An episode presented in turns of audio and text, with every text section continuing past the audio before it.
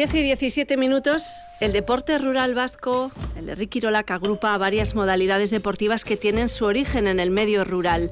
Lo que ahora es deporte, exhibición y folclore fueron antes labores diarias unidas al baserri, trabajar la tierra con bueyes, recolectar la cosecha y transportarla, subir los fardos de paja a la gambara, construir los baserris y bordas con piedra, talar árboles, fabricar carbón, segar la hierba, las modalidades de deporte rural exigen grandes dosis de energía y resistencia. Son auténticas demostraciones de fuerza y fondo físico y también técnica.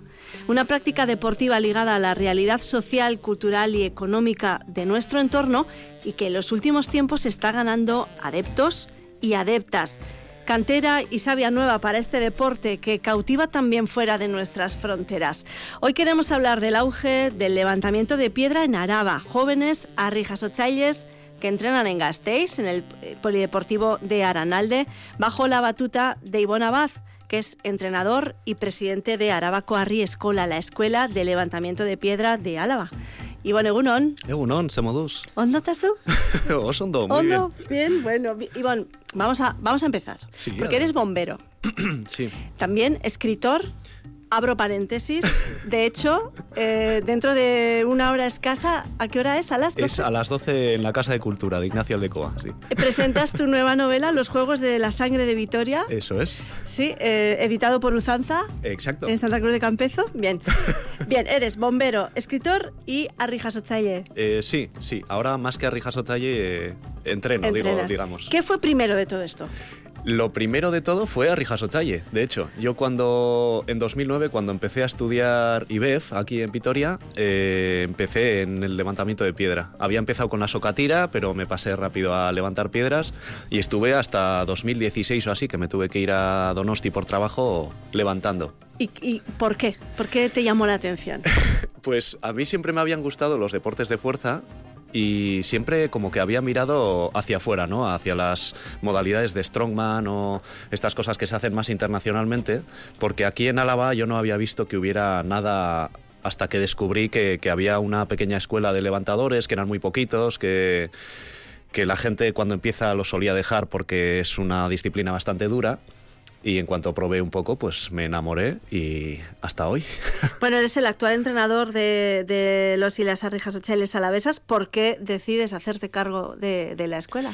Pues mira, yo desde eh, me fui a Donosti a trabajar en, los autobuses y como volví por trabajo hace un par de años, en 2022, eh, volví un poco a ver cómo estaba la situación en la piedra, ¿no? Sabía que había gente como Julen Díaz, que es nuestro levantador de piedras grandes y compite a nivel de Euskadi eh, estaba entrenando fuerte y tal, pero no había mucho más. Había alguno que entrenaba, pero había un poco de desorganización, porque el entrenador es también vicepresidente de la federación y por, por tiempo no les daba.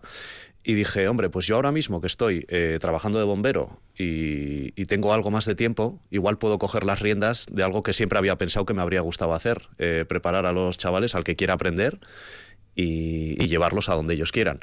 Y fue un poco así. Cogí un poco la escuela, eh, intenté que nos, bueno, entre todos nos hemos formado como club, estamos ahora en los trámites de formarnos como club y lo que queremos es un poco dejar Álava eh, que no se quede un poquito atrás en el, en el tema del deporte rural. Así como con Guipúzcoa, Navarra y Vizcaya siempre hemos estado un poquito a la cola en ciertos aspectos, no en otros, porque en Socatira ya sí hay, hay mucho nivel. En la piedra yo creo que siempre podemos, no competitivamente, pero sí de una manera hacer las cosas bien.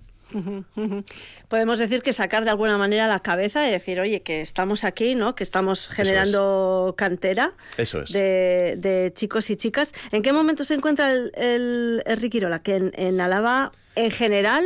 Y bueno, el levantamiento de piedra más o menos nos has hecho una fotografía, pero... Yo creo que ha habido, eh, ha habido épocas, como cuando yo estaba, por ejemplo, en los años 2012-2013, hubo un momento en el que yo era el único levantador de Álava. Y yo tenía ese miedo de decir, y si yo lo dejo, esto seguirá.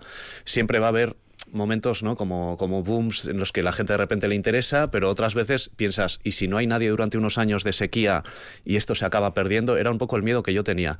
Ahora mismo yo creo que estamos otra vez creciendo. Estamos como en una especie de primavera de Ricky Rolac en el que hay mucha gente que se está animando, pero por otra parte creo que hay un, un, salto bastante grande entre los que están aprendiendo, entre los principiantes y los que son muy veteranos. Falta gente, no te hablo de élite, pero sí veterana, que todavía tenga algo que dar, ¿no? Por ejemplo, te he puesto el, ejemplo de Julen Díaz, que tiene 31 años, todavía puede dar mucha caña, pero no hay muchos más en ello. Y en la piedra, lo bonito es que estamos viviendo esa especie de primavera en la que hay muchos principiantes y, creo que en un futuro, sin meter ninguna presión ni, nada, eh, puede llegar a haber este mismo año, dentro de dos, eh, una cantera buena de gente que ya sepa levantar piedras, incluso enseñar a otros y que, y que se pueda expandir. ¿Por qué engancha el Riquirola? Pues es algo que yo me, me, pregunto bastante. ¿Por qué engancha levantar una piedra que pesa mucho hasta el hombro? yo creo que es una... O una bola una bola, una piedra cúbica que es como un dado que, pincha por todos lados, te deja marcas. Eh, yo siempre me he hecho la misma pregunta y creo que es una mezcla de varias cosas. Una es que supone un reto. Cuando ves algo que pesa tanto, dices, esto es imposible de levantar. Y supone un reto para cada uno. Aquí yo siempre veo que alguno entra por diferentes motivos. Está el que viene para, para retarse a sí mismo, el que es muy competitivo, el que es muy calentado, entre comillas. Siempre decimos que es un deporte de calentaos. A que yo levanto, a que yo levanto.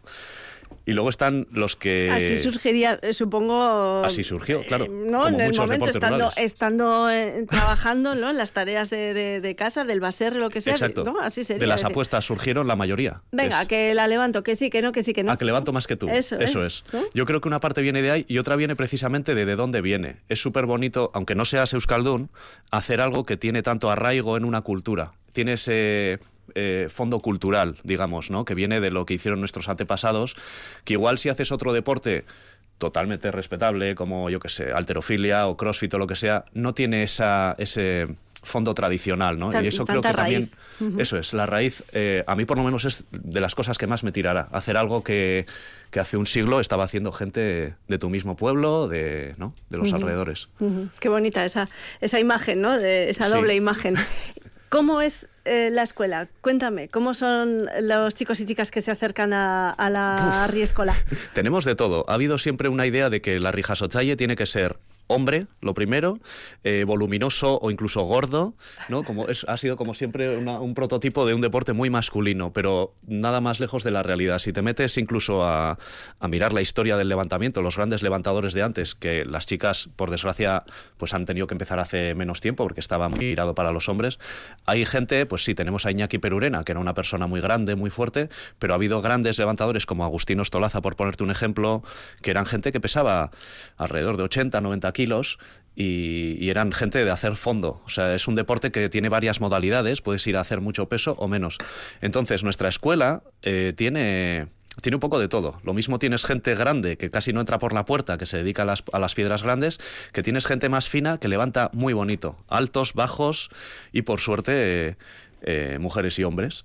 O sea que es un deporte que sí que requiere de fuerza, y de, pero también de resistencia y de una fortaleza mental, un poco de carácter para retarte a ti mismo, que es lo que hemos dicho antes. Nos hablas de ese auge de arrijas sociales en Araba, podemos decir que ya es un hecho y también es un hecho la presencia de mujeres en esta disciplina que, ha aumentado además en los últimos tiempos. Cada vez encontramos más especialistas vascas de levantamiento de piedra, que es eh, la disciplina más dura, podemos decir, ¿no? De, de Ricky Rolac, una de las más duras, ¿no?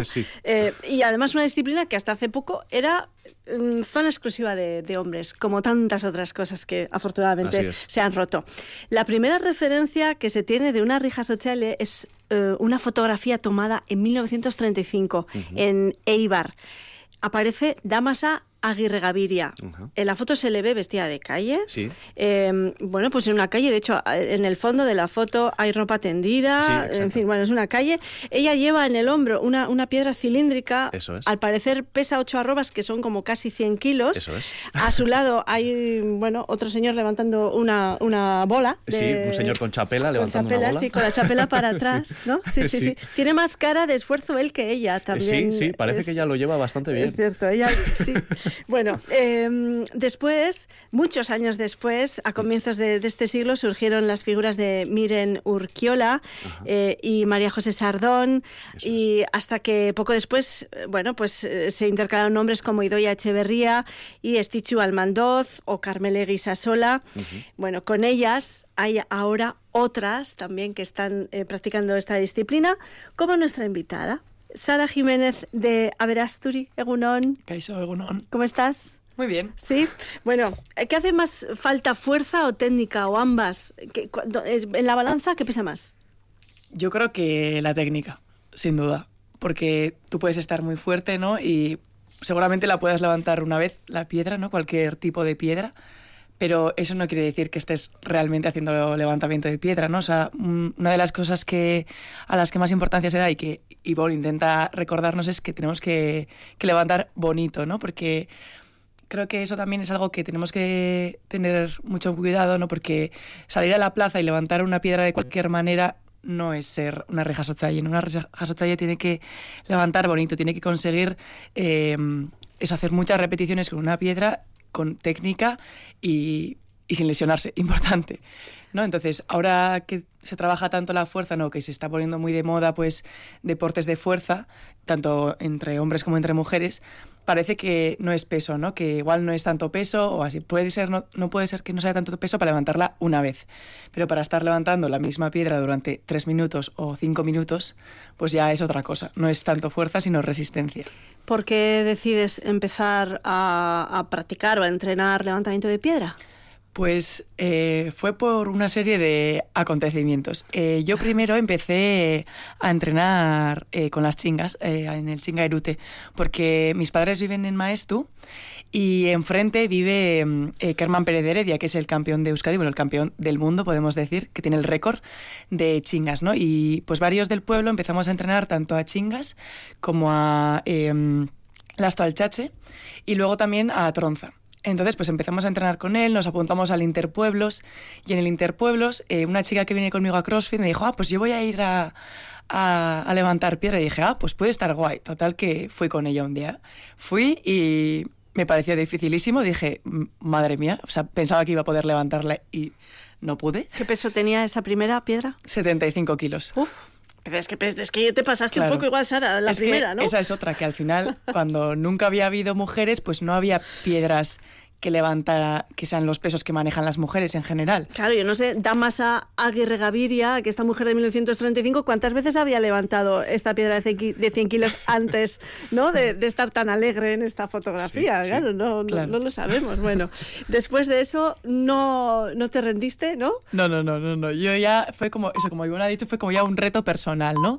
No, no, yo quiero levantar esto. O sea, claro, encima lleva un poco con el ego de yo hago CrossFit, entonces iba un poco con el ego de yo ya he levantado este peso. El ego de yo estoy mazada.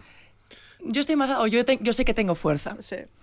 Yo sé que mi problema no es la fuerza.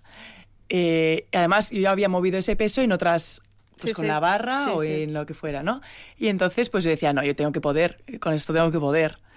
Y entonces, claro, ahí también fue como una, eh, una dosis de realidad ¿no? En la que vi que dije, vale, a ver, eh, esto no es solo fuerza, o sea, eh, necesito técnica, eh, es un movimiento que nunca he hecho. Yo al final en alterofilia es estás acostumbrado a estar recto, aquí te tienes que echar hacia atrás. Entonces era algo que me costaba un montón, que me cuesta un montón echarme para atrás. Y de todas las, las diferentes formas que tiene la piedra, Sara, ¿con cuál no sé, te resulta más difícil. Yo insisto, me parece que levantar una bola de piedra hmm. eh, es complicado porque no hay manera de agarrarla, ¿no? Hmm. Es cómo haces, por ejemplo, pero no sé si a ti te resulta más difícil otra. Eh, a mí, por ejemplo, me está, ahora que estamos empezando también a levantar piedras a golpes, me resulta muy bastante difícil. ¿Cómo es a golpes? Con... A golpes sería eso, eh, darle la vuelta a la piedra sobre, sobre tu pecho y una vez que la tienes colocada, con golpes, como si estuvieses levantando a un niño en brazos, oh, llevártela hasta ah, el hombro. He visto, he visto, sí, he visto, sí. Y ese es un movimiento que me cuesta bastante porque me parece bastante antinatural para mí o que me da miedo o no sé. Además que, claro, nosotras, al ser las primeras en Araba que hemos empezado a levantar piedra en Aranalde, pues eh, eso no había piedras, entonces las piedras han ido llegando. ¿no? Entonces, pues hemos intentado levantar, pues al principio empezamos con la de 75, luego ya conseguimos la de 62 y medio. ¿En cuánto estás ahora? Ahora estamos, ahora eh, nunca dejas de levantar una piedra, o sea, es, pues igual haces una chanda, una serie más corta, o, pero sobre todo utilizamos el cilindro de 62 y medio y de 75 y la bola de la bola de 62 y medio, que al principio cuando llegó pensábamos que era de 50 y después de unos tantos meses... Eso os dijo, eso os dijo Ivonne, ¿no? Eso fue culpa mía, sí. Encargamos una piedra de 50, llegó de 62 y por no pesarla, yo a veces pensaba, pues, pues si con lo fuertes que están, ¿por qué no mueven esta, este peso más fácil? Y el caso es que pesaba y, y resultó ser, sí, eso es un fallo de, entrenador primerizo. Aparte de Sara, ¿cuántas chicas están entrenando ahora mismo levantamiento de piedra? Eh, ahora mismo, que sean regulares, eh, hay otras dos, Sayoa y, Eider. Ha llegado a haber hasta cinco o seis chicas que han probado, pero pasa mucho y pasa lo mismo con los hombres. ¿eh? muchos vienen, al principio es un reto, te lo pasas bien, pero cuando empieza el entrenamiento a ser un poco más rutinario para coger unos hábitos, es muy lento, conseguir la técnica es muy lento y lo dejan. Entonces, ahora mismo hay tres, pero están muy comprometidas, se les ve que además se lo pasan bien, que yo creo que es lo importante. No es que queramos que se queden porque sí, sino que te lo pases bien el tiempo que estés. Desde luego. Y están disfrutándolo y saliendo a la plaza, además. Eh, Ivonne, permíteme que mencionar tu cuenta de Instagram. Eh, sí. que se llama Escritor Tatuado. Sí. Eh, en ella también, bueno, hay fotografías tuyas eh, levantando piedra. Levantando piedras. Hace, cuando tenía pelo, sí. y hay una frase que me ha encantado. Ay, por favor. Para levantar piedras hace falta fuerza. Pero aguantarte el pedo mientras lo haces, muchacho, eso es talento.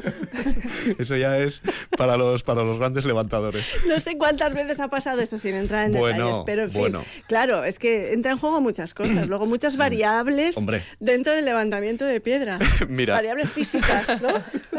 Eh, tú piensas que las piedras eh, las llevamos arrastras por nuestro cuerpo apretando sobre todo la, la tripa y el pecho hasta que la nivelamos sobre el hombro. Y hay una cosa que siempre me dicen, sobre todo cuando están empezando tienen como el miedo de que les, eh, les apriete mucho y alguna vez me han dicho, yo tengo miedo de irme por la pata abajo o... ¿No?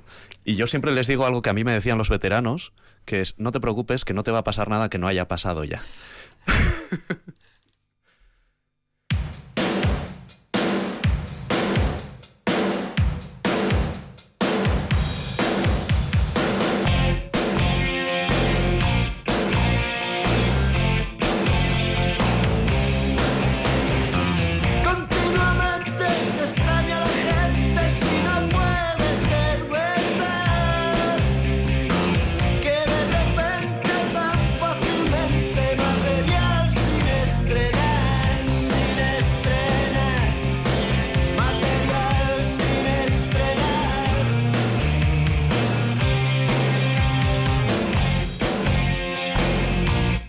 Hablamos de tradición, de cultura vasca, pero el deporte rural y el levantamiento de piedra no se practica únicamente en Euskal Herria. Hay personas que se sienten atraídas por las diferentes disciplinas de, este trabajo rural convertido en deporte que no tienen ninguna vinculación con la tradición euskaldun. Lucio Doncel, entrenador de levantamiento de piedra vasca en Carabanchel, concretamente en el Club Deportivo Forjando Atletas. Buenos días, ¿cómo estás? Buenos días, Caixo. ¿Cómo estás? Bien, bien, aquí estamos. Sí, recuperándote poco a poco, ¿no? Sí, recuperándome, sí, sí, pero bueno, es poca cosa esto. Poca cosa, bueno, bueno. Lucio, em, bueno, eres, em, em, tu, tu, tu, currículum es muy extenso, eres presidente del Comité de Entrenadores de la Asociación Española de Powerlifting, profesor de, de máster y posgrado de entrenamiento personal desde su eh, creación en, en, la Universidad de, de, Madrid, entrenador de alterofilia, eh, bueno, has hecho un montón de campeonatos, campeón de España, levantador internacional de powerlifting, campeón del mundo. Madre mía, más de 30 años entrenando atletas. Has escrito varios libros y además en Carabanchel, en tu club, entrenas a Rijas Ochelles. Lucio. Sí, eh, ¿Dónde, ¿dónde está eh, la unión? Decíamos, em, no hay vinculación con, con, Euskadi en este caso. En tu caso, ¿cómo, cómo surgió este, esta atracción por el levantamiento de piedra? Eh, bueno, por la curiosidad, fundamentalmente por la curiosidad y por la y por la gana de saber un poquito más, el, deseo de, aprender. Eh, yo me dedicaba a un deporte muy poco conocido, eh, no solo aquí, sino también en, todo el mundo. Y, yo tenía muy cerca a los levantadores de piedras, entonces pues se dan circunstancias, conoces a uno, conoces a otro, y, y bueno, pues la inquietud te hace, te hace acercarte un poquito más Diría que empecé por, por cuestiones deportivas, pero luego me atrapó un poco la, toda la tradición que hay detrás del levantamiento de piedras, no solo en Euskadi, sino en todo el mundo. Se levantan y se han levantado piedras en todo el mundo, es algo, algo intrínseco a la persona, algo que se ha utilizado para, para, desarrollarse. Y, y bueno, pues eh, luego pues eh, de verdad me atrapó me atrapó la magia que hay en el, en el levantamiento de piedras y, aquí sigo todavía después de muchos años. ¿Cuántas personas están entrenando actualmente en tu club?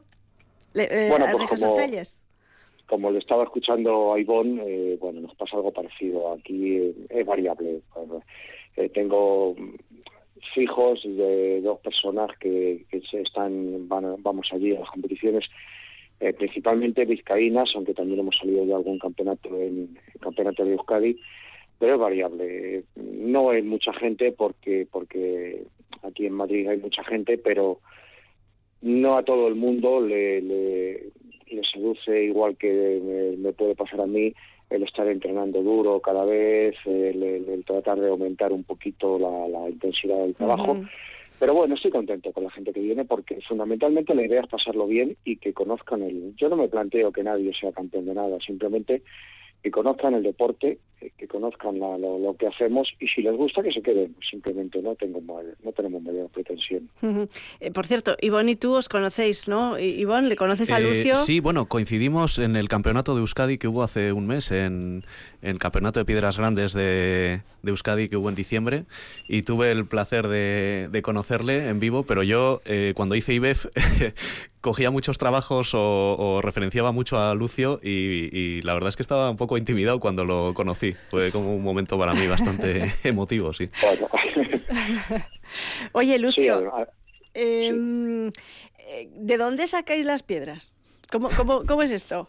¿De dónde eh, llegan? bueno, para, esto, esto, para nosotros eh, ahora ya no, pero inicialmente fue lo más complicado. yo hago, junto con Julio Jiménez de, de Ávila, hacemos una, digamos que un pequeño escarceo a finales de, los años 90 para empezar a levantar piedras, pero no, no fuimos capaces de, conseguirlas. Eh, luego ahora cuando volvimos a intentarlo, pues hacia 2015, una cosa así, pues eh, entramos en contacto con José Antonio Rizasola eh, Selay, que es cantero, ha sido uno de los más grandes eh, que ha habido en toda la historia, y hace piedras y entonces nos, eh, normalmente nos las hace él. También hay veces que, que encontramos a alguien que vende piedras y también nos dejan piedras. Yo tengo piedras eh, de Joseba Ostolaza, tengo piedras de, de Sarri, piedras que nos van prestando o nos vamos prestando unos a otros y, bueno, pues ahí las conseguimos. Ahora mismo tenemos una buena una buena colección de piedras aquí en Madrid para, entrenar.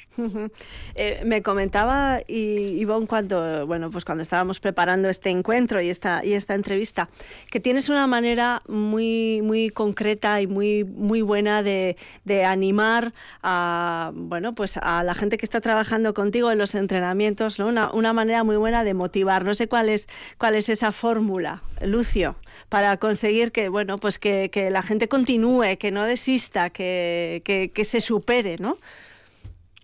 Pues eh, la verdad, la verdad es que no sé, no sé a qué se refiere. Yo, yo intento, intento, mm, como te he dicho, que la gente lo pase bien. No, no, no.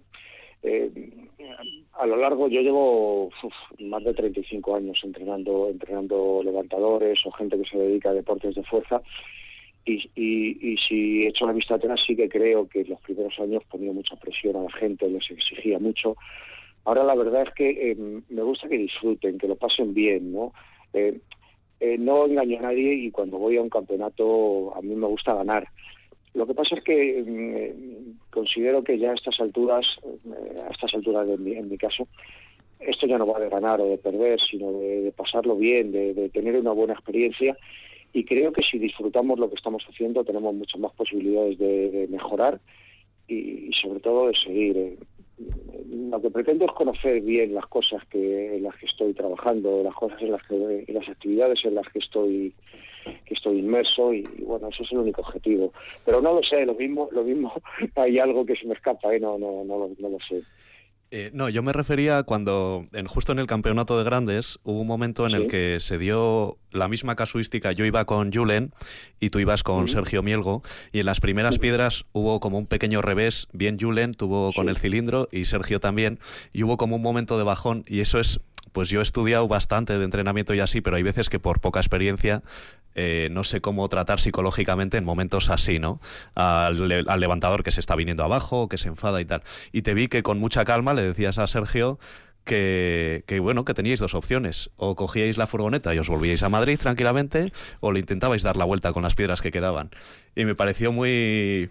Me, pareció muy bonito. Te, y, se te quedó esa... Y se me quedó eso, sí, sí, dije, mira... Eh, bueno, me, eh, si lo si lo quitas un poco todo lo que lo que lo, que rodea a ese momento o a esa frase que estoy diciendo pues puede parecer como un poco duro no como algo que le estás diciendo mira chico nos vamos o pero eh, lo que intento es transmitírselo eh, con, con la mayor naturalidad porque es que es que es lo que hay eh, tú sabes que es muy difícil que alguien se olvide de lo que ha pasado de lo que ha pasado antes no pero pero la realidad es que no nos queda otra no sí. efectivamente en el sí que nos pasó eso porque sobre todo con la piedra rectangular nos salió muy mal muy mal.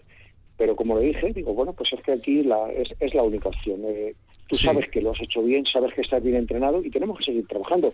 Y si no te apetece, y de verdad, eh, a ver, mm, no creo que llegásemos a decir, venga, cargamos la furgoneta y nos Sí, no, no, era una, si no era como una amenaza, sino algo tan simple como que hemos venido a lo que hemos venido. Quitar presión igual sería lo suyo, ¿no? quitar presión. A mí me gustó mucho eso. Eh, Sara, em, tenemos que ir terminando esta charla y yo quería preguntarle a Sara, bueno, pues, ¿cuál es tu objetivo, por ejemplo? Mi objetivo, pues como han dicho, pasármelo bien. O sea, y si ya encima puedo llegar a levantar de una forma bonita, ¿no? O sea, y poder manejar todas las piedras, porque yo creo que también es como que la piedra se está utilizando un poco, la, la piedra y el hacha, yo creo que sobre todo en la modalidad de Riquirola, que es como lo más llamativo, ¿no? Entonces que es muy de postureo. O sea, yo no quiero solo levantar el cilindro un par de veces y que quede guay la foto. Yo quiero poder manejar todas las piedras más o menos de una forma aceptable, ¿no? Y aunque evidentemente, mm, o quién sabe, no vaya a ganar ningún campeonato, pues poder hacer un buen papel alguna vez, ¿no? Bueno, pues eh, hemos querido hoy, en esta mañana de sábado fresquita, acercarnos al levantamiento de piedra en Araba, que por lo que acabamos de escuchar, está en una forma muy buena. ¿Está vivo? Y está vivo, y más que, que, se andará. Eh, Sara Jiménez de Averasturi, es que ricasco por acompañarnos, gracias, que sigas con tus avances, ya nos irás contando. Eh, Ivonne Abad, entrenador y presidente de Arabaco Escola, la Escuela de Levantamiento de Piedra de, de Alaba, es que ricasco también. Mucha suerte a las 12 con esa presentación del libro. y Lucio, Lucio Doncel, un placer tenerte con nosotros. Saludos a a, Carabanchel, escuchamos a Rosendo de fondo. Rosendo le daba la guitarra, no sé yo si Rosendo para levantar piedra. bueno, lo mismo lo había intentado también.